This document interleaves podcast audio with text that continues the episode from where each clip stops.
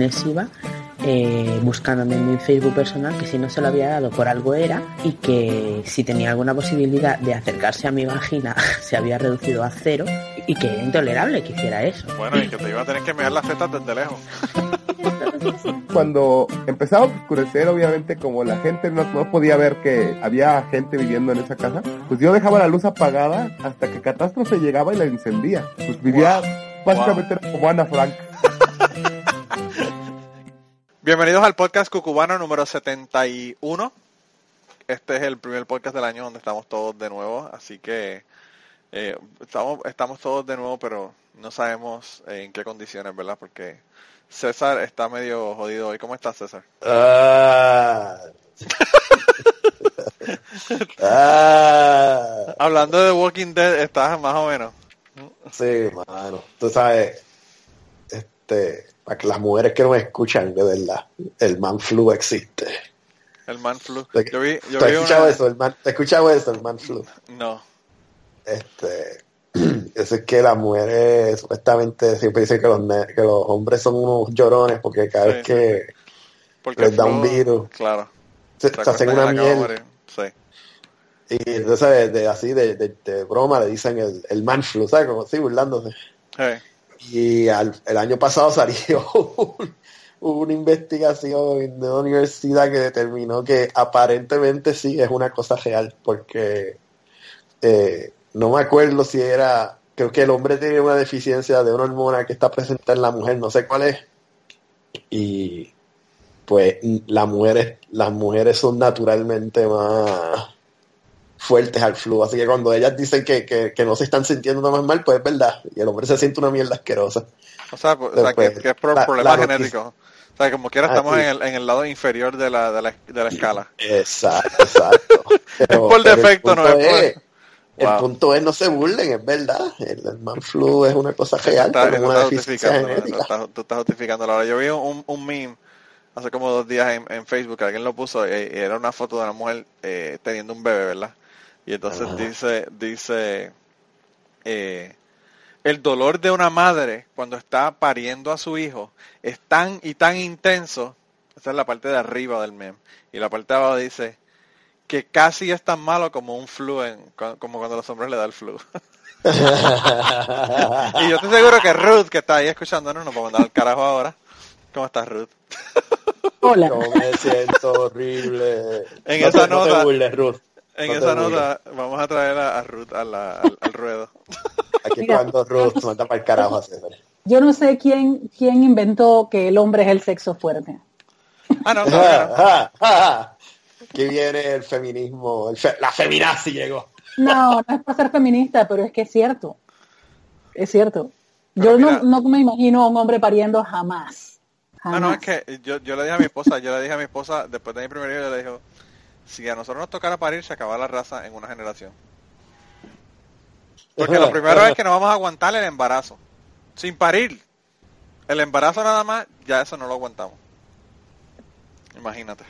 Pero fíjate, eh, yo no sé. eh, eh, No, pero yo creo que es como dice César, yo creo que tiene que ver con una cuestión genética. El umbral del dolor de las mujeres es, es mayor que el de los hombres. Eso es todo. puede ser, puede ser. La verdad Puede que ser. no, no te sé decir. Sí, en esa noticia, en ese caso, era como el virus afectaba más al cuerpo. Era como que la mujer tenía algo, un hormono, algo que era un, un ¿cómo se llama esto? Un natural inhibitor. Ah, No- para no sé. Sí. Sí, no, no sé, pero no, no, no, yo no estoy cuestionando esto, yo estoy seguro que tampoco podría parir, imagínate. No, no, no. Estoy Yo, aquí yo, eh, muriendo. ah. yo, creo- yo no podría, yo no podría ni me interesaría tampoco. es, más, es más divertido. Eh, No, yo no entiendo No cómo una mujer quiere varios. De que después que hacer primero, como que, ay, ¿sabes lo que yo quiero hacer? Otro más, así que no debe ser tan malo. por un ratito se le, se le, se le, que se recuerdan, no quieren, pero después se le olvida. ¿Verdad? Como que entonces no es tan malo nada.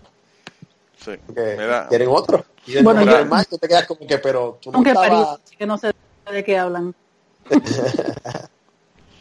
nunca has parido. Yo no sé lo que es dolor de, no, yo no sé lo que es dolor de parto y yo no sé lo que es un parto natural. Así que no tengo idea. Ah, fueron por cesárea. Pero mira, Sí. que le digo a este hombre que se sopló los mocos en mute. pero si lo acabo de, lo acabo de poner en mute. No ¿Estás estoy en mute? mute, ¿Soy yo? no. Sí, Claro. A ver. Y ahora. Hello, hello. Sí, sí, te oigo, te oigo clarito. Ah, pues esto me está funcionando. Este es el botón de mute que le estoy dando. Pues de verdad que no sé. Álgame. Es casi, casi como si no le hubieras dicho nada. Ah, Sí, pues, ¿verdad? tener pues quiere decir que, que sí, no se dañó el botoncito aquí de. Tú sabes cuál es el problema, ¿verdad? Dime. Que es una Mac, cabrón, que es una Mac, te lo estoy diciendo. Desde el principio. Pues voy a usar el, el, el, el chat que tiene ahí el mute en vez de usar el del headset. Ah, bueno, pues anyway. Este, pero anyway, de todos modos, eh, no, no, a la gente no le interesa escucharte sublado de la nariz, así que... No, No, no, al revés, lo voy a- este, este lo voy a dejar. Los próximos, si acaso pasa. Si acaso pasan los próximos, lo, lo, lo edito, pero este hay que dejarlo porque eso es parte de verdad de... Pero para que vean que la situación es real. es real y grave. Es real y grave, sí. Mira, eh, eh, pero, pero Ruth, tenemos que hacerle la entrevista a César ahora porque César estuvo en Puerto Rico estas navidades. Y nos tiene que explicar cómo estuvo la, la juramentación de Ricky Rosselló en Puerto Rico. Nada, yo ignoré eso bien cabrón. Yo estaba en la playa. Lo bloqueaste, como decían No, los, los no, republicanos que las mujeres hacían en las violaciones, lo, lo bloqueaste. Sí, yo creo que a mí Dios me está castigando, güey. Viste que Dios existe, Manolo. Sí, debe ser. Dios existe porque Él vio en su, en su infinita sabiduría que yo debía estar en, en Puerto Rico durante la inauguración de, de Ricky José yo y este, la semana que viene, no, la de arriba me toca a quien dice La de Trump, la llegada del emperador Dios Trump. diablo, eso está cabrón. Este, pero nada, Puerto Rico, como yo siempre he dicho, Puerto Rico el, el secreto es no de Isabela y no de Isabela y, y la paso cabrón. Pues yo, yo eh, vi tus fotos y, y me parece que te la pasaste en la playa bebiendo cerveza, así que eso no hay nada mejor que eso. No hay nada malo con eso. Eso, esa área de juegos está a fuego. Sobre todo con, con la nieve y la mierda que hay en los Estados Unidos ahora, en que para allá para el este. Mira, mano, que esta fiebre brega más bien con esos 20 grados que están afuera. Te puedes ir a acostarte en la nieve y la, y la derrite. Exacto, Haces un ángel, pero es por lo- con la nieve derretida. exacto. Yo tengo un amigo, Pero- yo tengo un amigo que se, se mudó hace un año, año, año y medio, dos años, no me acuerdo. Anyway, es menos de dos años hace que se mudó para, para eh, Nueva York y de, de Utuado, mi mejor amigo de, de la escuela. Ah, Y entonces él eh, puso en su Facebook un, había un, un eh, hombre de nieve, una calle llena de nieve con un hombre de nieve en la orilla de la carretera con un letrero y el letrero decía, eh, dame pon pautado. Pon es en boricua, dame un aventón, eh, ¿verdad? Hitchhike, como dicen los gringos.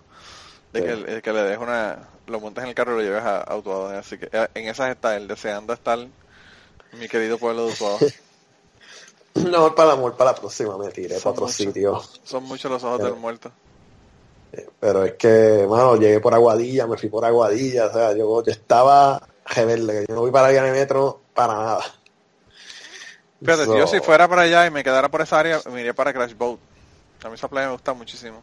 A verdad, Sí. Yo iba a bucear Pues- mucho de esa playa. yo, yo- yo estoy parcial con, con Jobos, pero está bien, está bueno. A mí Jobo me gusta, lo que pasa es que Jobo tiene corrientes a veces. Ah, bueno, claro, sí, sí. Eh, y las Sí, cuevas, sí, las cuevas sí. en Isabela están cabronas también, pero pues, sí. tiene unas, unas corrientes que si tú no sabes lo que estás haciendo te jode. Yo estaba ahí soñando con un apartamentito ahí en la playa. Mira que ahora va a estar barato cuando Puerto Rico colapse completo. Sabes que cínicamente ese es mi plan. Sí, sí, sí. Eh, Y cuando llegue la junta y empiecen a ponerle taxes al, al- a las propiedades, que eso no se Al hace aire. ahora. taxes al aire. Eh, sí, exacto. Este, y ahora van a llegar los buitres. Buitres como yo, Los buitres. Sí, mano, pues imagínate, hay que hacer algo. sin ninguna vergüenza. Está cabrón. Mira, y Ruth, ¿cómo Sí. estuvo el- la, la Navidad panameña? Eh, con mucho tráfico, o sea, trancones, pero pareciera como si fuese el fin del mundo. Espantoso. y yo no tuve vacaciones. Que Así que realmente no sé, no sé cómo estuvieron las vacaciones del resto del Pero por de lo la menos, humanidad. por lo menos tienes que haber tenido vacaciones en los días marcados, ¿no? ¿O no? Ah, sí, sí, sí, obvio, desde el Navidad 24, y Año Nuevo y eso, sí. del 24 al primero. Ah, bueno, por lo menos algo es algo. Algo es algo. Pero eso, es, eso es como una, una octava parte de las vacaciones de Puerto Rico. que empezaron el día, el día de Thanksgiving y todavía siguen. Oh, wow. No, lo que pasa también es que Panamá tiene muchos feriados, entonces uno no siente como que no tuvo vacaciones. Claro, claro. No, aquí, aquí lo que pasa es que Creo que son Puerto Rico- 27. Sí, dime. No, acá son como 27 días feriados durante el año. O sea que básicamente es el mes de vacaciones. Sí, más o menos, más o menos igual que en Puerto Rico es igual, porque en Puerto Rico tienen todos los, todas las festividades gringas más las festividades de Puerto Rico. Eh, pero en Puerto Rico lo que pasa es que empieza en Día de Acción de Gracias, por ahí arranca la Navidad, sigue la Navidad, Año Nuevo, Día de Reyes. Después de Día de Reyes ellos tienen las octavitas, las octavitas son ocho días después del Día de Reyes. Y después que se acaban las octavitas de los ocho días después de Reyes, entonces arrancan las fiestas de la calle San Sebastián en San Juan, que eso es otro fin de semana más de jodera y de, y de fiesta. Así que Y por eso es que estamos como estamos. Está cabrón. Mira que mi, mi te- le, iba a comentar, mi hermana parece que se aburrió guiando de, de mi pueblo a San Juan. Y me grabó como media hora de... Yo le pregunté que si era para el podcast o para mí, ¿verdad? Porque me estaba hablando como a mí. Y no como para la gente.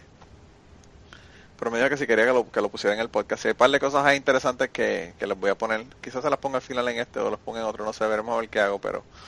Eh, se los voy a poner para que las vean. Y una de las cosas que me estaba comentando fue que se retiró. Mi- mis dos hermanas se retiraron del gobierno. Así que veremos a ver. Mi hermana me dijo que ayer que se retiró del gobierno de Puerto Rico. Eh, le dieron el retiro y todo lo demás. Terminó el último día del año. Fue el último día de trabajo de ella. Y creo que la semana pasada la llamaron para... Por favor, para ver si puedes venir por acá, para que nos ayudes, que hay una- un problema que no sabemos qué vamos a hacer con qué sé yo qué cosa. Y entonces ella le dijo que, que sí, que Ivy le ayudaba y borraba unas cosas que se le habían quedado en, en la computadora, emails y cosas que no, no había dado tiempo de, de eliminarlo. Pero que no se preocuparan, que si le iban a seguir llamando para consultoría, que entonces le iba, iba a ser una agencia de consultoría para, para ellos y que le iba a cobrar tres mil pesos al, tres mil pesos al mes por ir a, a resolverle los peos a ellos. Así que veremos a ver qué hace, pero yo lo hubiese mandado por el carajo y no hubiese ido ni, ni un día porque pues de, la manera como la Bueno, trataron pero- a ella no se lo Bueno, esa es la parte negativa, pero si a ella le representa un ingreso a futuro, ah bueno no eso sí eso. claro eso eso fue lo que lo que yo le dije haz eso. Claro. yo no sé cuán, cuán cierto lo hagan pero ella y ella le dijo ella le dijo si ustedes me dan a mí 1500 dólares de aumento yo me quedo y no me retiro Eh, y no se lo quisieron dar y aparentemente me dijo que uno de los supervisores eh, se subió el sueldo a 5 mil dólares mensuales así que yo le dije no había no había 1500 para ti porque porque el jefe se los quería llevar todo para él así que ya tú sabes en Puerto Rico César no hay dinero excepto cuando es para para la gente que, que es verdad Exacto. eso es lo que está en cabrón Panamá es igual. Sí. yo me imagino que en todos los países que nos escuchan de Latinoamérica son igual Oye, ¿verdad? Latinoamérica, bueno, yo no sé. Es que Latinoamérica como que peca un poquito más de eso. De que como que gastos sin control.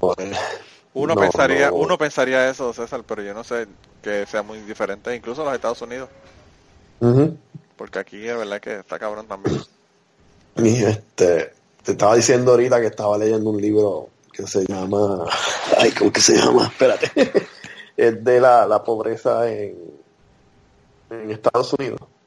sí Este, y que se llama, te digo ahora, eh, The Working Poor, Invisible in America. Y, y las historias ahí están demasiado a mano y es una combinación del gobierno fallando, pero también de la estructura, ¿cómo se dice? La gente no tiene ningún control, o sea, gente muriéndose de hambre, pero hay que tener cable, tú sabes. sí sí sí sí, sí, Este, claro. ese tipo de cosas. Gente que, que, que si- 50 pesos te descuadra el mes y te van a, a botar de la casa, tú sabes.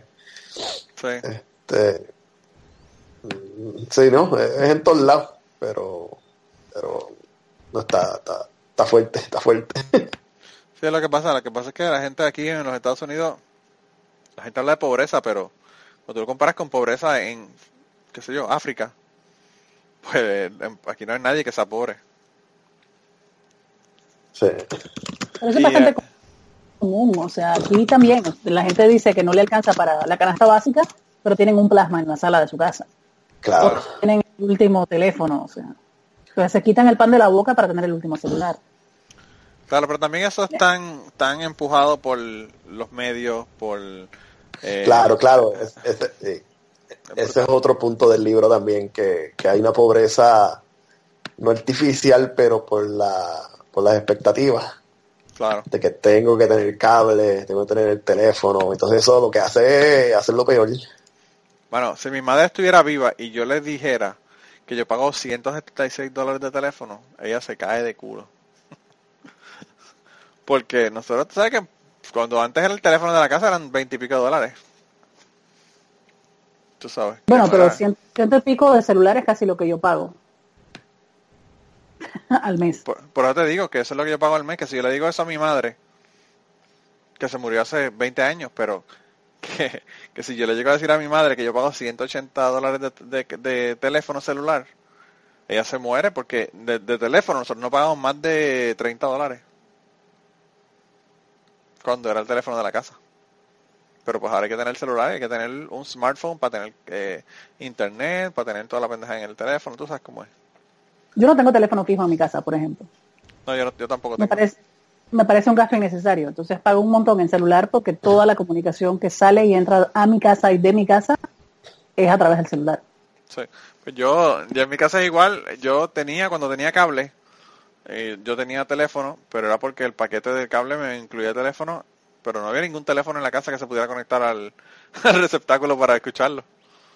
O sea, eh, el muchacho me dijo, ¿dónde quieres que te conecte esto? Porque aquí es que se va a conectar el teléfono. Y yo le dije, conéctalo donde te dé la gana, porque yo no voy a usar el teléfono.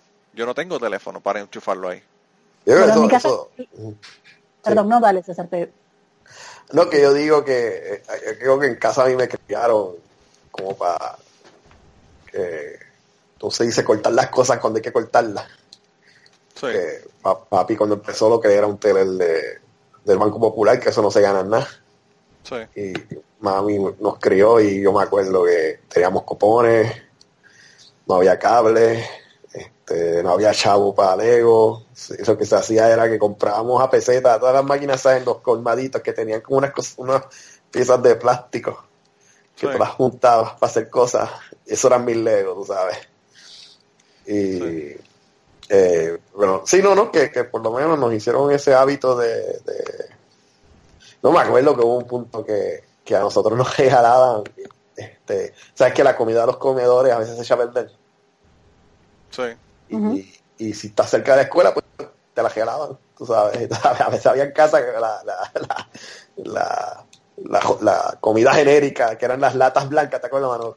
Ah, sí, que tenía el, el, el- que no tenía la etiqueta, la etiqueta era una etiqueta como blanca. Era blanca, siempre me acuerdo que era Sí. blanca, blanca, y eso era lo que te sacaban en el comedor. Y te decían, no, cómete lo que, que expira en dos o tres días.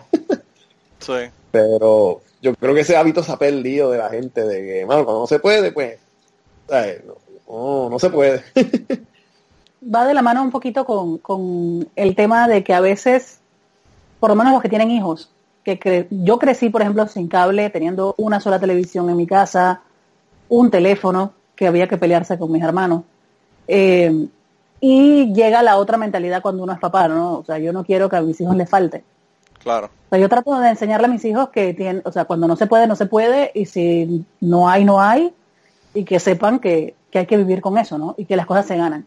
Pero mucha gente como que pierde la noción de eso, de hacerlos ganarse las cosas, y terminan malcriando y dando de más.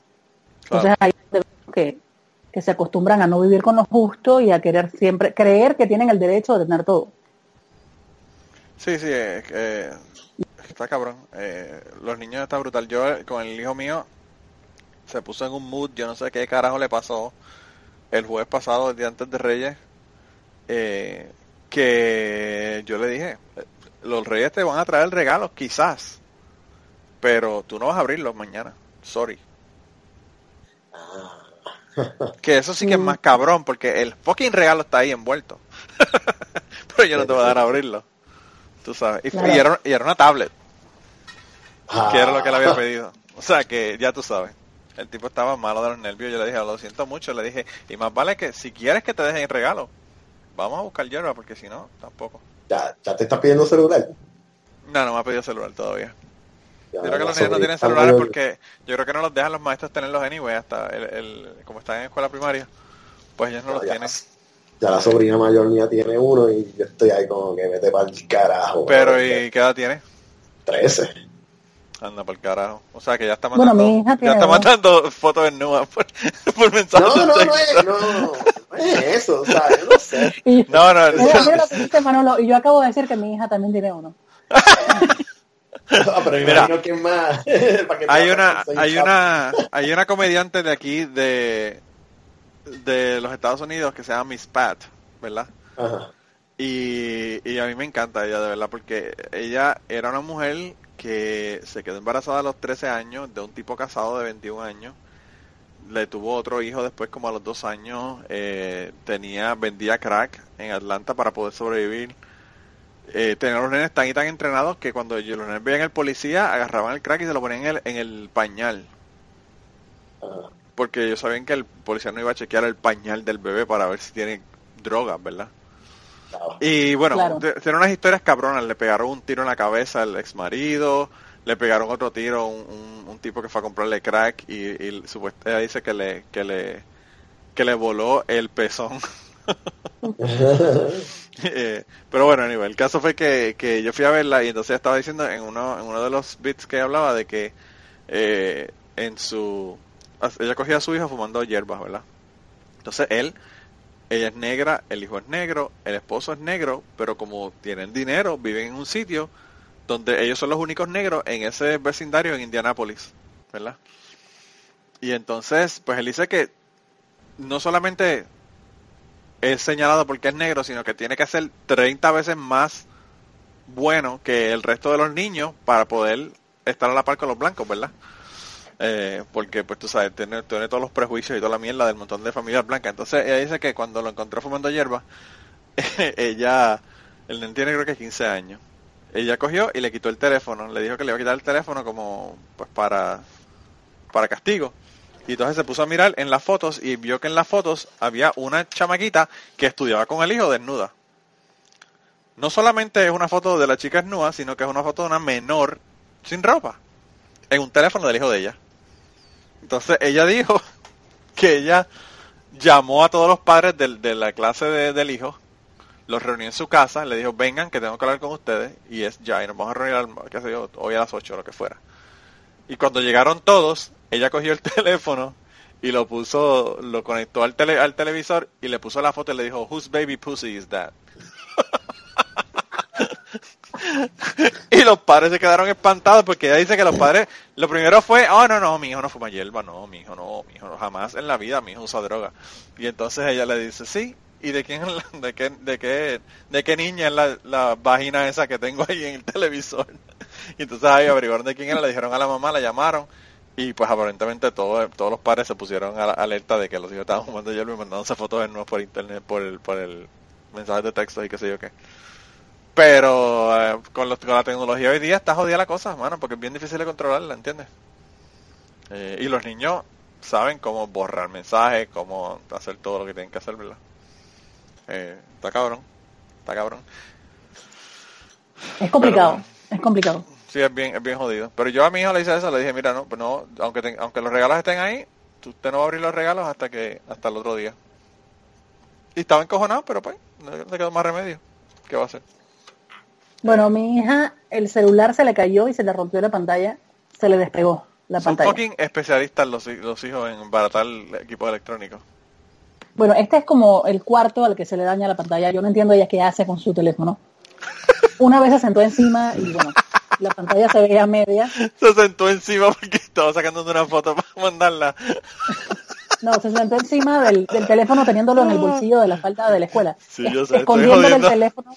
No, normal. contigo, Ruth. Y- y- Normal, no, porque no me... Lo tenía dentro del, del bolsillo de la falda del uniforme y Ah. escondiendo sobre la profesora, como que se movió la falda y se sentó. Y cuando se sentó, se sentó encima del, del teléfono. Y las otras tres no sé qué les pasó al teléfono, pero las otras tres les dañó la pantalla. Y ahorita el teléfono tiene la pantalla. Y me lo dio tal cual porque no le dio chance de borrar nada.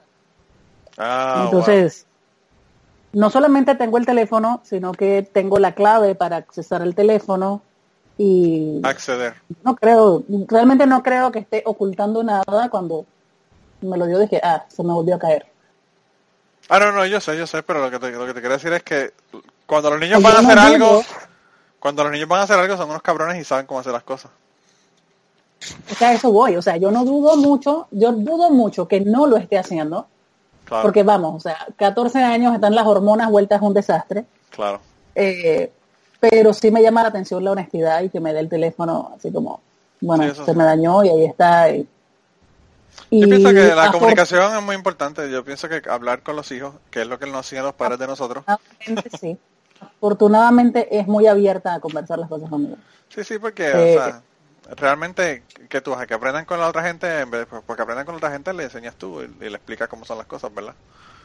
Sí, Porque, pues, Así eh, mismo es. Digo, igual se van a quieran. callar lo que se quieran callar, o sea, no, Claro. no nos llamemos. O sea, uno puede pensar y súper abierto y todo, pero siempre tienen sus vainas y siempre esconden cosas que, que es inevitable, ¿no? Sí, sí, eso no, eso por ser chamaquitos, eso obviamente eso va a ser así. Y, y tu hija todavía es una niña. Estamos hablando de cuando tenga 17, 18 ya va a ser Ajá. otro otro Eh. cantar, ¿verdad? Cuando tenga 17, 18, no. Cuando tenga 16, Claro. veremos. Sí, sí, la Pero- cosa va a estar más interesante. Sí. No, pero ella no pidió un teléfono. A ella se le dio un teléfono porque a veces ella camina al colegio Sí. y regresa caminando también. Entonces, por aquello de que si necesita llamar a la casa o hay que pasarla a buscar por algo o está lloviendo, lo que sea, ella siempre carga el teléfono Sí, adentro de la de la mochila, ¿no? Claro. Y en teoría se supone que los colegios no permiten el uso de celulares, pero después de cierta edad como que sí los dejan tenerlo apagado en horas de clase y sacarlo en el recreo. Pero, pero igual, o sea, una niña de 14 con un celular metida en 17 grupos de WhatsApp con gente que no conoce. Es la parte peligrosa del asunto. Sí, ese es el problema. Yo creo que es ahí donde está el- pod- podría haber problema, no necesariamente tiene que haber un problema. Eh, Sí, ese- y si, ahí, son, y no. si son gente como el club de la salchicha de, de Dejémonos de Mentira, olvídense para el carajo que lo que le están enviando son unas aberraciones. Yo te digo, ya el negro de WhatsApp me tiene un huevo hinchado. A mí también otro lo día- odio con locura. El otro día le mandé, le mandé una foto, ¿verdad? Y, y, y era una, cuando tú sabes que en WhatsApp tú tienes la foto y hay una foto que tú ves como el preview de la foto, que es el medio de la foto. Cuando la abres, pues sale la foto completa. Yo le mandé una foto que decía, encuentra a Baltasar, y había una foto de como un pueblito de Belén y qué sé yo. Entonces cuando tú le das para abrirlo completo, detrás de la foto esa estaba el negro de WhatsApp. Pero eh, eh, se han inventado cuatro pendejadas. Hoy, hoy estaba viendo en Snapchat eh, unos muchachos que, que uno, un muchacho puso, encontré el negro de WhatsApp y era un- en, una- un café. Yo no sé en dónde diablo, sería en San Juan, no sé en qué sitio en Puerto Rico, pero el caso fue que había un, un- el tipo estaba en un café comprando café y detrás del mostrador estaba un tipo, mano, el mismo fucking negro de WhatsApp con el mismo sombrero. y yo digo, diablo, encontró el negro de WhatsApp, trabaja, trabaja en Starbucks, tú sabes. pero está brutal. Pero esos hijos de puta mandan unas cosas que yo me quedo frío de veces, de verdad. Eh, está, está cabrón. Mira, entonces te jodiste, no pudiste, no pudiste coger la juerga larga, tuviste que coger la juerga abreviada. Ruth. Sí, tal cual. Pues yo no, yo estuve, bueno, yo estuve trabajando, ¿verdad? Pero este año, por primera vez, desde hace como 6 o 7 años, tuve libre Navidad y tuve libre Año Nuevo. Lo cual eso, yo no sé cuántas veces yo he despedido el año aquí en el trabajo. Pero Qué pues, este año, este, sí, es una mierda, es una mierda. Ya, con mi trabajo, ya yo he aprendido a que los días no significan nada. los días, los días son lo que yo haga del día, ¿verdad? Si, si el día es un día importante, bueno, para compartir con la familia o no, pues eso yo, no lo hace, no lo hace nada porque lo único bueno es que me pagan doble tiempo y medio y pues como quiera que sea, eh, ganarse esa cantidad de dinero en un solo día, pues como que no se puede dejar pasar, ¿verdad? Brutal.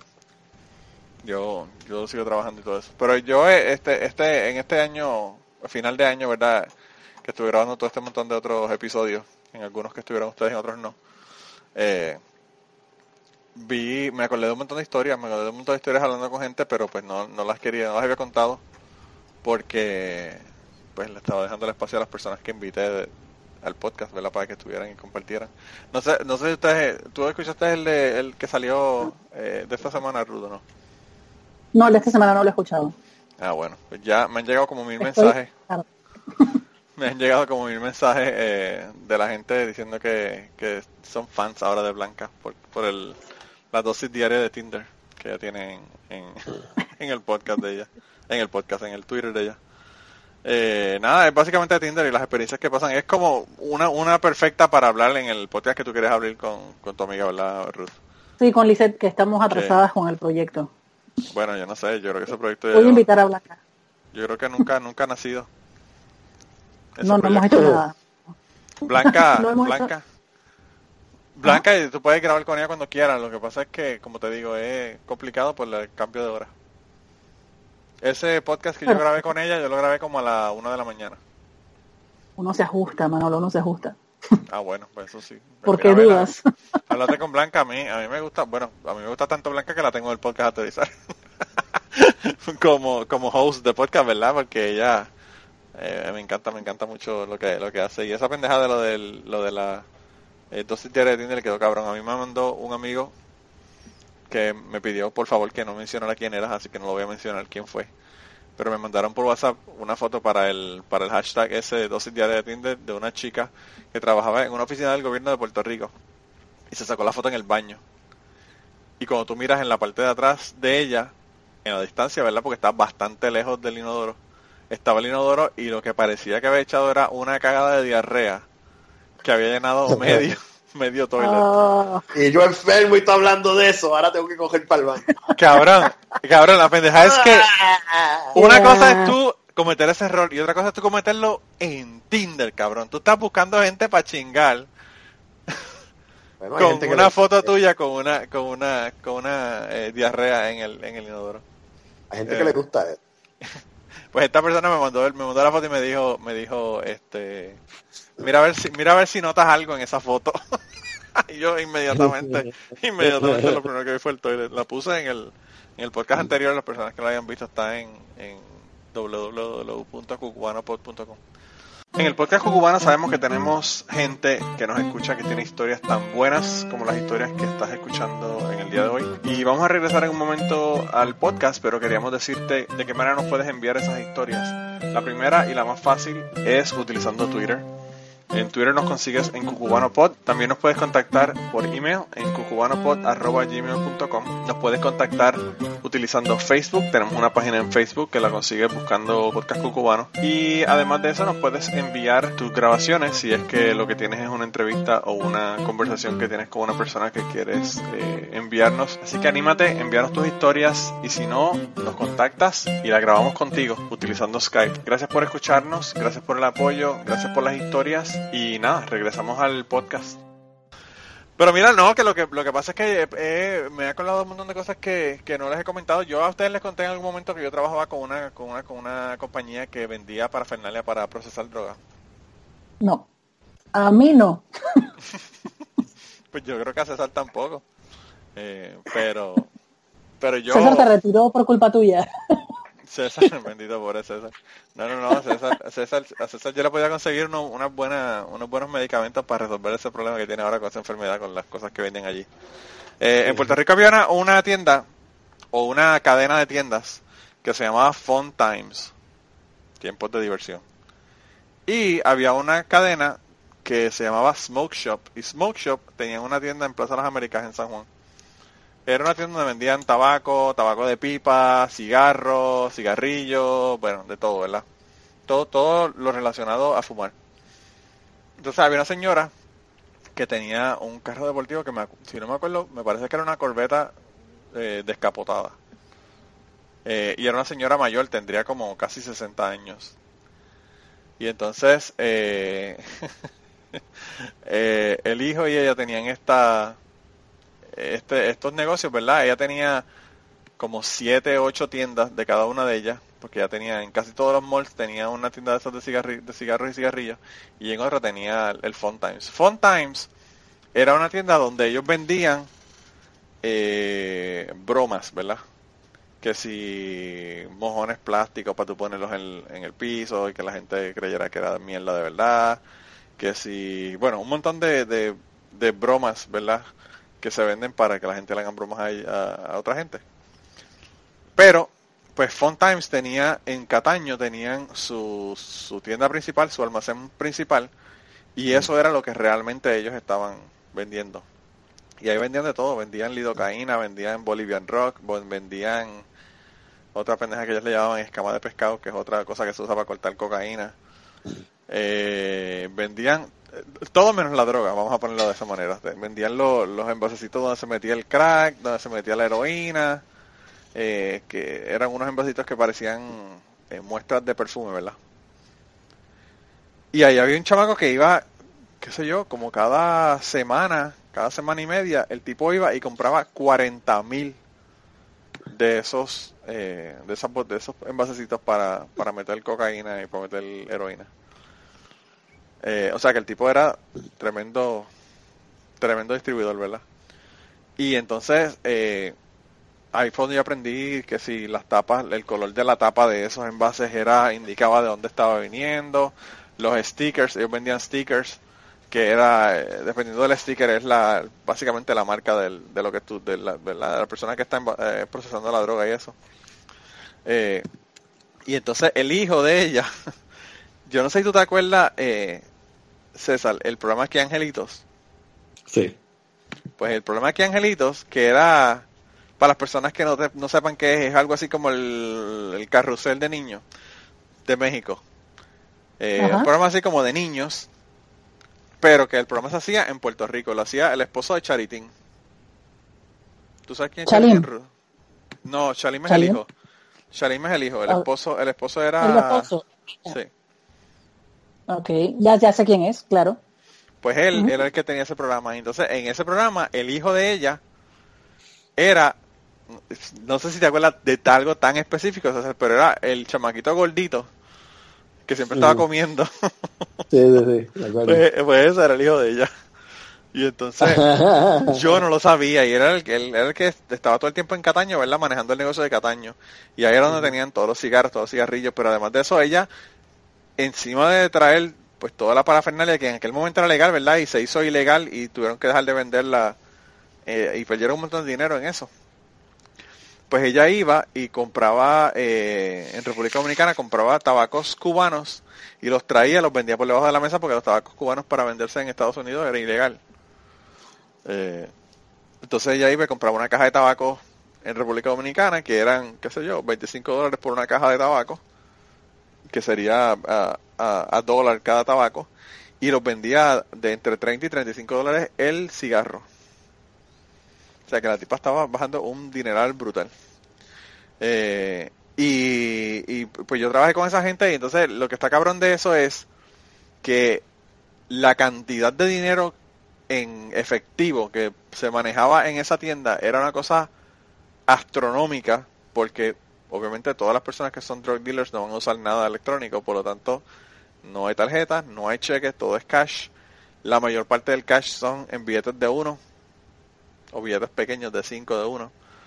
Eh, y el chamaco este que salía, que era el que salía en, el, en el carrusel este de niños, el carrusel, mira, en, en ¿Qué Angelitos?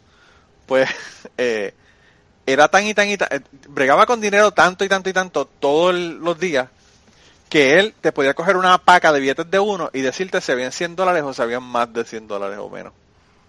O sea, por el, el fucking peso, como si él fuera una un, contador de dinero eh, humano, ¿verdad?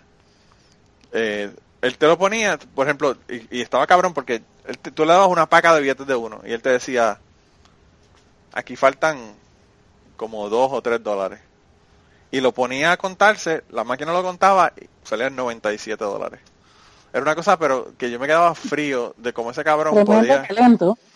Sí, no, no, tremendo talento, sí, brutal. El, el- el tipo le quedaba cabrón. Entonces, el tipo este, el, el, el- tirador este de droga que venía toda la semana, venía en un 300 ZX o venía en un Mustang. O sea, el tipo tiene unos carros, pero acojonantes que nadie tenía en Puerto Rico. Y ese era, y ese era el tipo con el que bregaba. Entonces tú, tú estás todo el día bregando con un chorro de, desde los tipos que iban a pedirte 5 dólares en Bolivian Rock para cortar cocaína con eso, hasta los tipos que te pedían, eh, qué sé yo, 400 libras de, bo- de Bolivian Rock para cortar cocaína. Yo no sé si ustedes saben lo que es Bolivian Rock, pero eso, lidocaína, Bolivian Rock, son básicamente químicos que se usan para cortar, para cortar la droga. Y para hacerla más, eh, para hacer más volumen con menos droga. Eh, pero pues yo el otro día estaba pensando en la señora esa porque la señora se la arrestaron. En un momento dado la, la agarraron eh, vendiendo cigarros eh, cubanos y ella, ella la arrestaron. Yo no sé si estará en la cárcel o qué habrá pasado con esa señora. La señora me decía utuadito la cabrona. Ella, ¿Eso hace cuántos años fue? eso fue cuando yo estaba en la universidad, tiene que haber sido como en el 93, 94, Y la Pero la señora se- tenía sesenta y pico. 60 y pico, sí. Y la señora llegaba, llegaba. Alturas vendiendo todavía. Está cabrón. No, la pendeja es que la señora la arrestaron cuando tenía como 70. y la, era una señora que se hacía cirugías plásticas, tenía un pelo rubio, rizo, brutal. eh, y un fucking, una fucking corbeta descapotada. Entonces ella siempre tenía un chorro de chamaquitos jóvenes, ¿verdad? Trabajando para ahí. Entonces ella llegaba y ella tenía una muchacha que era la gerente de Smoke Shop. Yo generalmente estaba en Smoke Shop en Plaza Las Américas. Pero había una muchacha ahí que, que era la gerente. Y generalmente estaba la gerente y otro empleado porque era una tienda bien pequeña, que solamente vendía cigarrillos y cigarros y eso. Y entonces eh, ella llegaba y le decía a la gerente, ¿dónde está Utuadito? y yo, y ella decía, está ahí haciendo esto, lo otro, whatever, está en el almacén o lo que fuera. Eh, y ella llegaba, Utuadito, ¿cómo estás? ¿Te sientes, te sientes, eh, cómo era? Ay, ¿cómo era que decía? ¿Te sientes te sientes realizado, me parece que era lo que decía. ¿Te sientes realizado? y yo me ponía de la risa porque la doña tenía cuatro pendejas en mano. Y pues yo casi nunca la veía porque ella nunca estaba en la tienda. Pero, pero mano, de verdad que tenía, yo no sé cuánto dinero sacaron esos cabrones, pero tenían, tendrían que tener un cojonal de billetes. Porque ellos tendrían como 14 tiendas, entre las Fun Times y las de Smoke Shop. Y vendiendo, imagínate, cigarros que compraban por un dólar, vendiéndolos en 30 dólares, tremenda ganancia, cabrona. Eh, pero mano, qué doña más loca esa, de verdad que está Bueno, cabrona. Ya sabemos en qué negocio está el dinero. No, claro, claro. Lo que pasa es que eh, eso fue para más o menos para la misma época donde Puerto Rico también prohibió todos los strip clubs, ¿verdad? Prohibieron todos los strip clubs, los cerraron, quita, pusieron una ley que no se podía vender para Fernalia para, para procesar droga, para, para droga, que ahí fue donde la gente empezaron a hacer los blunts de, de bueno, lo- los eh, Phillies, ¿verdad? Que es una marca de cigarros baratísimo de mierda que la gente los compra, pero no los compra para fumarse el cigarro. Los compra para cortar la hoja y con esa hoja fumar marihuana. Pues antes de eso, los cigarrillos de marihuana, los motos, los hacían con papel de cigarrillo. ¿Verdad? O con la Biblia, los que eran muy religiosos. y, y entonces, pues este, desde que cuando prohibieron la parafernalia, fue en donde todo el mundo empezó, como prohibieron la parafernalia, pero no la venta de esos cigarros baratos, pues ahí fue donde todo el mundo dejó de enrolar eh, marihuana en papel y empezaron a usar el, la hoja esta del, de los cigarros estos Phillies. Y entonces de ahí es donde salió Dame un Philly, que básicamente el Philly es de, sale del nombre del que hace el papel, ¿verdad? De, Del del cigarro, tabaco, claro. de- del cigarro este, sí. Que no es papel, realmente es tabaco. Pero, y yo pienso que quizás es hasta mejor para ti que fumarte uno con papel. Pero bueno, eh, pues de ahí fue que salió, de ahí fue que salió el asunto. Y, y ahí iban muchísimos chamaquitos a comprar Phillies porque pues el, el Plaza de las Américas está justo al frente de un, de un eh, caserío, de un sitio de vivienda pública donde hay muchísima gente que, que vende droga y usan droga. Entonces, pues eso era como que el lugar donde iban a comprar la parafernalia, ¿verdad? El tipo, de verdad, pero la doña yo no sé, yo no sé, me imagino que estará muerta. El hijo probablemente todavía esté vivo. Eh, el hijo era, eh, el hijo, el hijo era, eh, nosotros, nosotros lo encabronábamos porque cuando yo me enteré que él le decían que él era el de ese de ese show, en el show él decía, señor, señor, ay bendito, deme una dona. y entonces este, nosotros le decíamos, señor, señor, mira que me traiga tal y tal cosa. Y entonces se encabronaba porque él sabía que lo estábamos jodiendo por haber estado en el show ese de, de televisión. Pero está cabrón. Está cabrón. Y ahí, mano, se veían unas cosas. Había un chamaco que, que estaba, ellos tenían una tienda en, en Isla Verde Mall, que eso es justo al lado del Hotel San Juan, uno de los hoteles más importantes de San Juan. Eh, y él estaba solo en la tienda. Ese era el trabajo más aburrido del mundo porque era un mall. Realmente nadie iba a la tienda, nadie entraba a la jodida tienda. Porque pues realmente el dinero no lo estaban haciendo en las tiendas. Eso era un, me imagino, que un fronte para vender todo lo, lo que vendían por debajo de la mesa. Y, y pues el chamaco lo que hacía era nada, ahí sentado, sentado leyendo, whatever, sin hacer un carajo en el trabajo. Pero bueno, el otro día, no sé por qué fue que me acordé de eso y dije, diablo, yo tengo que contar esto en el podcast porque yo hace tiempo que no, no me acordaba de doña, doña Nilda, se llamaba la señora. No me acuerdo ni el apellido. Doña Nilda. que había normal, está cabrón. Pero bueno. Mira gente, pues llevamos casi, casi una hora, así que si ustedes quieren podemos ya dejarlo por ahí. Y, Sí, yo creo, yo creo que sí, ya yo estoy. y el, y el pobre César que se vaya, que se tome un NyQuil y se vaya. No, eso mismo voy, voy a dar un Night Nyquil y quedar chocado. Mira, a ver, tienes que NyQuil con una cerveza, bájalo, bájalo con algo alcohólico para Ya, ¿Quieres que yo no me levante mañana? Sí, mañana va a amanecer súper bien. Sí, está cabrón, está cabrón. O sea, con eso nunca me levanto. Mira, no, y tuvimos una conversación de, de política antes de- del podcast, quizá la ponga, o la pongo al final, la pongo en extra o algo, algo con eso. Está bien. Eh, así que nada, gente, estamos de vuelta este año, así que ya se acabó, se acabó lo que se daba, se acabaron las fiestas, se acabó la jodedera, ahora vamos a, a meterle heavy. Ya empezamos con el tema de sexo la semana pasada. Eh, la gente de la baqueta van a estar aquí en el podcast, así que eh, no se lo Ah. pierdan.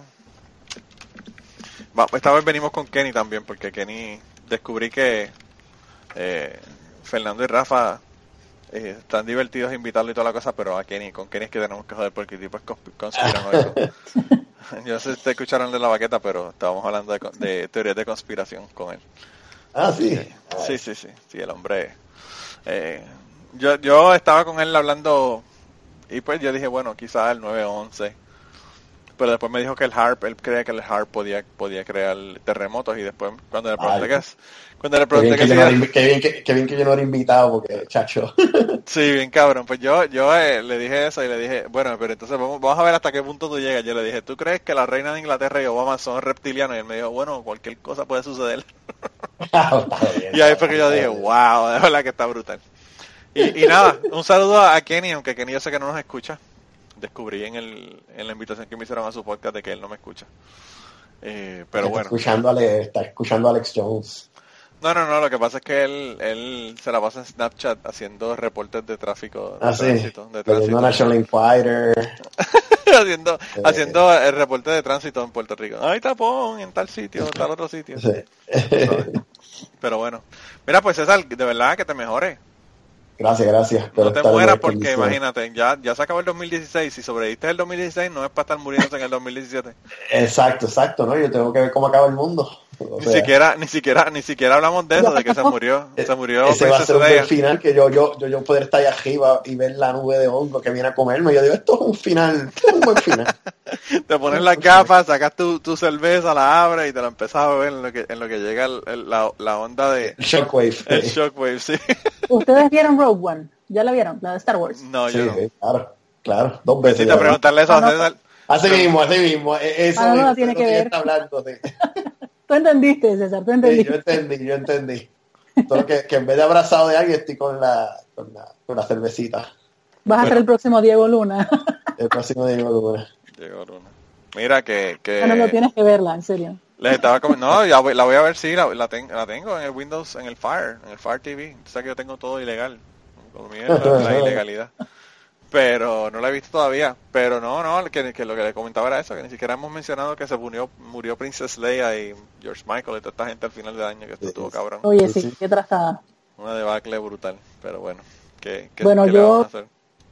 Yo la verdad leí hace poco que no es que el 2016 se haya llevado a mucha gente, sino que cada año se va a seguir muriendo como que mayor cantidad y mayor cantidad porque como que el mundo funciona así. Bueno, claro, porque son gente que, que, que estaban cuando nosotros estábamos criándonos y que obviamente están llegando a la edad. Pero yo a mí me pareció, no sé por qué, pero yo pienso que el año pasado hubo mucha gente que se murieron antes de tiempo, porque mucha gente se murió que eran jóvenes. Sí. O sea, incluso David Bowie se murió joven. Claro. Eh, ¿Cuántos años tenía David Bowie? 62, 63, una cosa así. 60 y algo, sí. Sí. Y Prince tampoco era tan... No, era Prin- joven. Prince tenía 50, este, Y George Michael tenía también se 53, ve joven. Ujú. Sí, o sea, sí. Juan Gabriel solamente tenía como 27 años, ¿verdad? Más o menos, 28. Juan Gabriel tenía 21, ¿no? 20, sí, creo que sí, creo que sí. Creo que ya era, creo que ya era legal, creo que ya podía comprar cerveza. 21 en cada extremidad. 25, 21 en cada, en cada pata de gallina en los ojos. ¿Ustedes le llaman pata de gallina a, a las, a las- Sí. pues en cada pata de gallina de los ojos tiene, tenía 21. Eh, coño, pero ves, ¿qué te puedo decir? Anyway, es- no estamos en el, en el podcast de recordar. De todos modos, César, eh, espero que no te mueras, como te dije en este año. No, que no, sobrevivas no, para ver la inauguración y el tapón y el revolú que se va a formar. Si oyes detonaciones, si oyes detonaciones, súbete al, a la azotea y haz un live, por si acaso es el Exacto, último live exacto. que vas a hacer del- de la vida. Estamos viendo ahora tres gangas de, de que bikers este, se están dando entre ellos ahí. Este, Sí, eso, eso, eso va a estar cabrón. Ruth. Tres, tres gangas de motociclistas que son enemigos acérrimos van a estar en la inauguración de Trump. Ahí no va a pasar nada malo. Así que va a estar buena la No, cosa. va a estar súper tranquilísimo, créeme. va a estar tranquila la cosa, sí. ¿Y sabes lo que yo creo que va a pasar? Como al otro día está la marcha de las mujeres. Yo estoy seguro que mucho este hijo de puta se va a quedar para joder. Ah, no, me imagino. Ya que estás ahí, Pues vas a hacer un fin de semana del asunto. El, el problema yo creo que va a ser el día después. Esto tiene el potencial de ponerse bien, bien feo.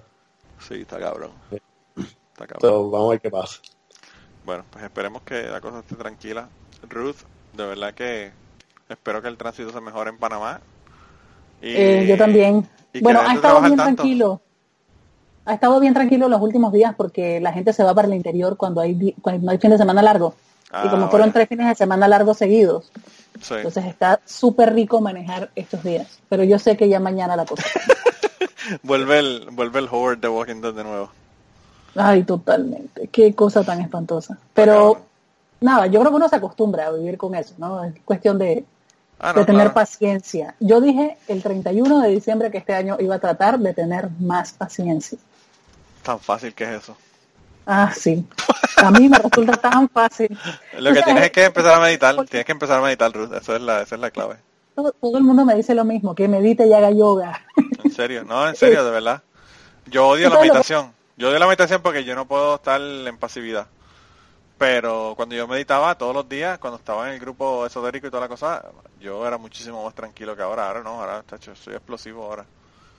Bueno, me compré una de esas bolitas que son como para para de esas que uno aprieta, no sé si es para la presión, Ah, es para sí, sí, no sí, sé para, qué. sí, para bajar la La tensión. tengo sí. en el carro para para mis momentos de estrés. Pero bueno, Ah, por cierto, de regalo de Navidad me chocaron el carro, no les había contado, entonces ando con el carro chocado. wow. Qué sí, bien. mi esposo me chocó. Bueno, primero mi vecino chocó mi carro en la parte de adelante y me dejó una notita debajo de la puerta y después mi esposo chocó el carro, también en la parte de adelante. Entonces Qué bien. voy a andar a pie como por una semana próximamente. Está cabrón. Sí. Y hay ciudades que yo no sé allá, ¿verdad? Porque no sé cómo es y la distancia que tú tienes, pero hay lugares en donde si tú no tienes carro estás jodido. Bueno, aquí casi todo es cerca, el problema es que el transporte público es una mierda, total. Ah, bueno, en Puerto Rico también. Puerto Rico yo Y- vi un meme, yo vi un meme que alguien puso el otro día en Facebook que decía, si quieres saber cómo se siente estar en un, en un pueblo abandonado, ¿verdad? Eh, vete y párate en la parada de, de- de autobuses en Puerto Rico, porque no llega ni un carro, ni una guagua, ni nada. Eso, Yo creo, bueno, eso, eso suena peor que aquí. sí, aquí pero allá es acá- horrible, allá es horrible. Claro, igual que en todas las ciudades tienen las vías principales con, con buses Ujú. Eh, y tienes que caminar de una vía principal a la otra para conseguir la siguiente parada, cosas así, ¿no? Eso es lo normal. Sí. Pero los choferes de los buses son un desastre y conseguir un taxi es un problema. Bueno, pues Entonces, Yo te voy a poner a hablar un día con Chapin para que Chapin te explique. Que yo en una vez una vez vi eh, que no- bueno estuvo tan cabrón lo- el, el- nosotros decimos en Puerto Rico corte de pastelillos corte de pastelillos que te que se te meten al a cojones en al frente verdad. Eh, muy muy cerca del carro. Y, y él parece que estuvo tan y tan y tan cabrón la cuestión que él lo grabó y nos los envió en el grupo de, de WhatsApp. Digo miren este cabrón y puso el video y digo diablo la verdad que pero era una cuestión a matarse o sea eh, o, me dejas pasar o te paso por encima. Así relax. Yo digo wow Está, está brutal lo agresivo que es allá. Yo pensé que en Puerto Rico era agresivo, pero está cabrón. El Salvador está brutal, parece. Bueno, eh, yo tengo entendido que El Salvador es uno de los peores países para manejar en Centroamérica. Sí, pues y le sigue. Panamá. Le sigue Panamá y creo que Guatemala es el, el siguiente, pero es un problema, o sea, es, es complicado y el transporte, o sea, como les digo, conseguir un taxi aquí es, es bastante difícil. Voy a tener que usar Uber. Sí, ¿verdad? Tú por lo menos tienes Uber y no es como en Puerto Rico que te, te arriesgas a que te peguen un tiro si estás usando un Uber. Exacto. En Puerto Rico la cosa con No, Uber está bien caliente. Acá hubo un intento ahí de parte de, los, de los taxistas, como que trataron de que no permitieran el ingreso a Uber a ciertos lugares como los hoteles o, o el aeropuerto. Sí. Pero no pasó nada, no pasa nada y, y está bastante tranquila la situación en este momento. Puerto Aparte, no solamente está. Uber, hay, hay cuatro, cuatro apps, cuatro compañías de apps de transporte. Oh, wow. Así O sea, es que- En Puerto Rico no tiene más que una y te ponen ayuda del cielo. Imagínate si ponen cuatro. Sí, no, no, aquí la cuestión es bastante tranquila, así que no va a ser tan grave quedarme a pie. Ah, bueno. Pues nada, espero que entonces todo esté bajo control, que te arreglen el carro y que, y que lo consigas pronto. que César no se muera. Y, y nada, pues nos vemos la semana que viene. Oye, que la gente sigue escuchando este año el podcast, por supuesto. No, el más importante que lo escuchen es que lo recomienden. Así es. Exacto. Y que se apunten. Sí, me he sorprendido que parece que, yo no sé, lo- los downloads bajaron de noviembre en adelante, pero a la mitad de lo que eran. Y he visto que en la última semana, semana y media se triplicaron. O sea, qué sé yo, la- los que estaban a mitad ya están a una vez y media de lo que de lo que eran antes los downloads. Parece que la gente lo que pasa es que en diciembre no oye, oye podcast. No, Son- son los- los están, los están escuchando son- ahora. Son los rusos recogiendo evidencia. Bueno, pues vamos, apaga y vámonos entonces, gente. Nos vemos la semana que viene. En esa, en esa nota nos vemos la semana que viene. Nos vemos. Bye bye. Y antes de terminar el podcast, queríamos recordarles que el logo del podcast nos lo hizo Raúl Arnaiz. Muchas gracias a Raúl por el logo. Sus trabajos los consigues en homedecomic.com. Y la canción del podcast está cantada por Maida Belén. Eh, la guitarra la toca Rafi Lin. El 4 lo toca Kike Domenech. A Maida Belén la consigues en Maida underscore Belén en Twitter. A Rafi Lin lo consigues en Rafi Lin Music, Rafi con doble F. Y a Kike Domenech lo consigues en Kike Domenech, con Q las dos. Gracias por permitirnos usar la canción para el podcast y nos vemos la semana que viene. Pero por lo menos no te dio en Puerto Rico, eso sí que hubiese estado trágico. ¿Verdad que sí? Eso estaba pensando y que un par de veces me encontré con gente enferma. Eh, anda por el carajo. Y, y, y era gente que te invitaba a su casa. Entonces, cuando tú llegabas, estaban enfermos y te habían invitado. O sea, que Puerto Rico está, Puerto Rico, Puerto Rico está cabrón, brother. Es como que sí, anoche tenía una fiebre bien cabrona. Y yo, ¿por qué me trajiste aquí, maricón? Ay, qué cojones. ¿Qué te digo? El boricua, el boricua es otra cosa. El boricua es tan brutal. Ay, mano, pues a mí no me da nada todavía y está todo bajo control, tranquilo. Veremos a ver, ¿verdad? Veremos a ver cuánto dura, pero pues por ahora está todo bien. Sí. Eh, pero pues, mira, ¿y cómo está Puerto Rico? Los ricos, pues hermano, yo, hice la estrategia siempre, me quedé en Isabela y jugué esto, Piches and Cream.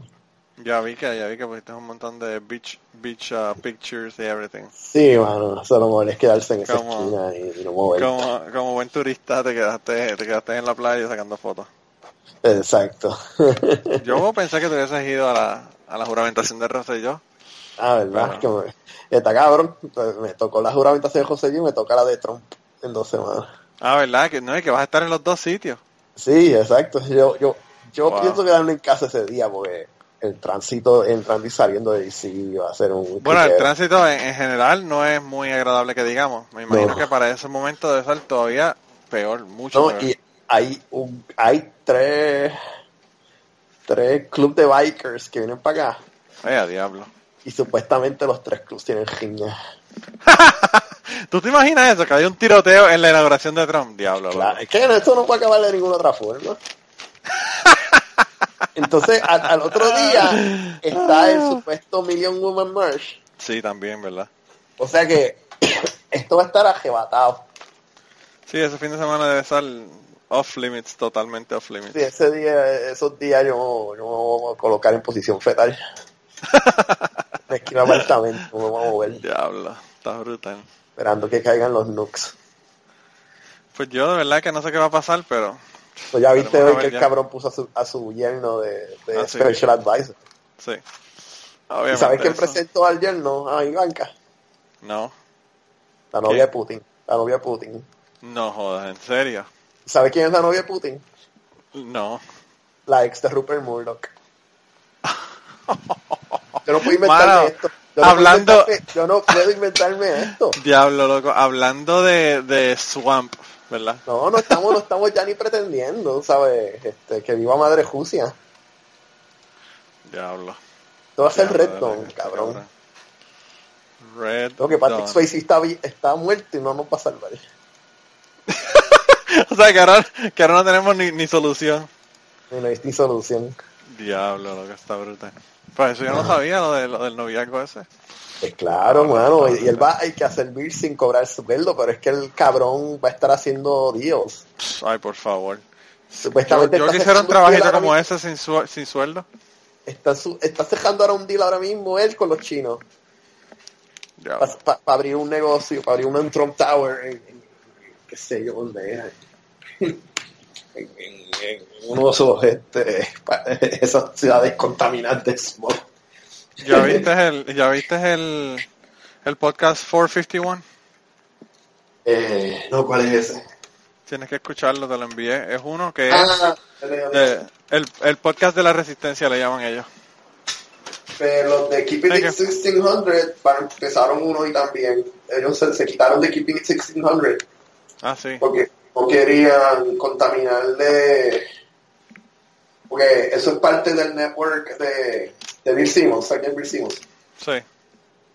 Y ellos hablaron con Beo y dijeron, "Mano, de verdad, nos vamos a poner bien, bien político, qué sé yo, no queremos joderte. Y te crearon un, un- un podcast nuevo, estoy Sí, buscando el se, nombre. se separaron, se separaron. Y una De... compañía se llama Crooked Media. Diablo. Por joder, tú sabes. Sí, sí, sí, sí, sí. ¿Cómo que se llama? Era algo así como la resistencia. No es la resistencia, era otra cosa. Pues este que te digo es un podcast bien corto, generalmente son de 20 a 40 minutos, una cosa así. Eh, y se llama 451, 451. Creo que lo consigues, pero tienes que ponerlo en palabras, 451. Oh, Eh, y entonces, eh, pues nada, empezaron hace unos, unas semanas atrás. Eh, y ya tienen, ¿qué? O uno, dos, tres, cuatro, cuatro episodios. Así que eh, está interesante y, y y entrevistan gente bien interesante. Eh, ellos, este, generalmente lo que hacen es que ellos hablan que de qué es lo que está pasando, qué han hecho y todo lo demás, y entonces después de eso tienen una entrevista corta con una persona. Eh, el segundo episodio, yo supe que este podcast me iba a gustar cuando el segundo episodio se llamaba Saving Artax. ah, ¿Tú sabes lo que es eso? no. De The Neverending Story. Cuando el Ah, caballo se hunde, cuando el caballo se hunde en el... sí, sí, sí. Oh, wow. que están tratando de salvarlo y él lo ala. Artax, vente. Pues así. Ah, ah, Pod, Pod Safe America se va a llamar. Ah, Pod Safe America. Pues lo voy a tener que, lo voy a tener que chequear porque Pero es que... que, mano, esto está deprimente. El esposo de Kellyanne Conway estuvo en la embajada rusa en agosto. Y él ahora va a ser este el, el advocate, ¿cómo se llama esto? El que decide las demandas que va a hacer el gobierno. Sí, sí, sí. Ya, Y bueno, o sea, esto, esto está cabrón. este- y estos fucking republicanos hoy hicieron. Este, No, y, metieron- y- y metieron lo a- interesante es que si esto lo hiciera un demócrata, ¿Cómo se cae el mundo? Eh, ah, no, si los, si los republicanos hubieran perdido el voto popular, Ah, no, paraban, el gobierno, paraban el gobierno, cabrón. Bien cabrón. Bien cabrón. Ellos tienen, ellos tienen las bolas. Pues mira, en el segundo episodio ese, en Saving Artax, invitaron a Sarah Candisor. Ah, o, sí. Ken, o Candy Sior, whatever. Ah, ella es tremenda. ¿Tú sigues el Twitter de ella? Yo la sigo, sí, yo la sigo en Twitter, pero la entrevistaron y estuvo muy buena. Y por cierto, ella es de aquí al lado, que es de aquí a San Luis. Ya. Eh, Ella tiene un libro que lo tengo en el queue. sí, De The View from Flyover Country, algo así se llama. yo la, sí, yo la añadí en mi, en mi lista de, de Amazon. Cabrón, estoy leyendo un libro ahora también, que no, no me acuerdo dónde lo saqué. Pero se llama The Working Poor, Invisible in America. Y Wow. esto está fuerte, esto está fuerte, cabrón. Me imagino, debe estar cabrón. yo creo que ahí tú entiendes por qué Trump ganó. Bueno, es que yo no entiendo porque la gente, eh, en el caso de, de lo que ocurre con Trump, es que la gente está votando en contra de sus propios intereses. Porque aquí, por ejemplo, eh, yo no sé si tuviste el reportaje de CNN de, del el dinero que le daban a las personas que tenían Black Lung, a los trabajadores de las minas aquí en Kentucky. Eh, hubo un reportaje que hizo CNN de que a las personas que trabajan en, la, en las minas que se, que se contagiaron, o se contagiaron, no, le dio la enfermedad de, de, de black lung, que es una enfermedad que da cuando tú sacas este eh, carbón de las minas, ¿verdad? Porque respiras toda esa mierda y eso se te aloja en, la- en los pulmones y te lo jode y por eso le llaman black lung, ¿verdad? Eh, pues el aparentemente ahí está, ahí está, no, eso no es. Yo pensé que había sido Ay, sí, pero no un es. cabrón. Sí, yo puse, el- ese es mi ringtone para los mensajes de, de y notificaciones. Sí, eso la, la clase se la tenía que dar a Ruth, que fue la que me dio la idea. Este, pues el caso fue que la eh, CNN fue a, a la, al área de las minas, ¿verdad? Aquí en Kentucky y empezó a hablar con un montón de gente porque las personas que tienen Black Lung, el gobierno, como una cláusula dentro de Obamacare, eh, le empezaron a dar 600 dólares a las personas que, que fueran diagnosticados con Black Lung. 600 dólares al mes. Y si había una persona que era el- la esposa o el esposo de una persona que tuviera Black Lung y que la persona muriera, ¿verdad? Pues esa- la, la esposa o el esposo tenía eh, beneficios de los 600 dólares eso y se los seguía dando al esposo o a la esposa. Pues fueron y entrevistaron a un montón de gente que votaron por Trump y que ahora están preocupados porque cuando quiten el Obamacare van a quitarle los 600 pesos que le llegan al mes y se van a joder. Ay, qué pena me da. Y entonces yo digo, ahí está cabrón, porque, puñeta, ¿cómo tú no vas a saber? Mano, eso no fue algo que no dijeron ellos. o sea, desde el principio ellos dijeron que iban a eliminar Obamacare.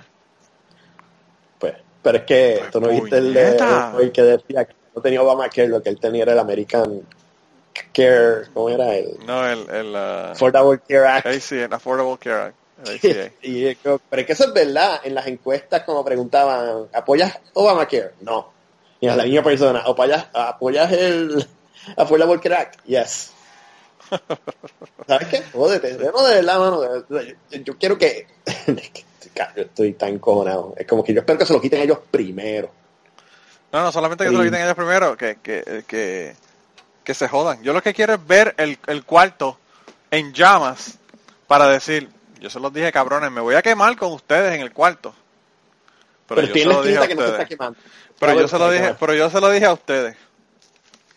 Porque a mí realmente, mi trabajo, por ejemplo, es algo que, que yo, a mí no me, no me afecta eh, mi salario, un carajo que ganara Trump o que no ganara. Pero yo estoy solidario con la gente que van a estar jodidos por eso. ¿Entiendes? Claro, Tú no tienes que afectarte directamente para preocuparte lo que va a pasar. sí. Y pues en mi caso yo voy a estar bien, yo sé que yo voy a estar bien, pero los, los de que están alrededor mío están jodidos, jodidos, bien jodidos, y aquí en Kentucky más, Porque aquí en Kentucky, tú sabes que en Kentucky era uno de los pocos lugares en los Estados Unidos que el Obamacare estaba funcionando. Ujú. O sea, desde el principio, aquí no hubo ningún problema, ni siquiera con los websites para, para meterte a- al programa ni nada. O sea que, pues, eh, está cabrón, pero pues, que sigan votando en contra de, su, de sus beneficios y se jodan, ¿verdad? ¿Qué va a hacer uno con ellos? Eso, tú no puedes hacer nada con ellos. Exacto.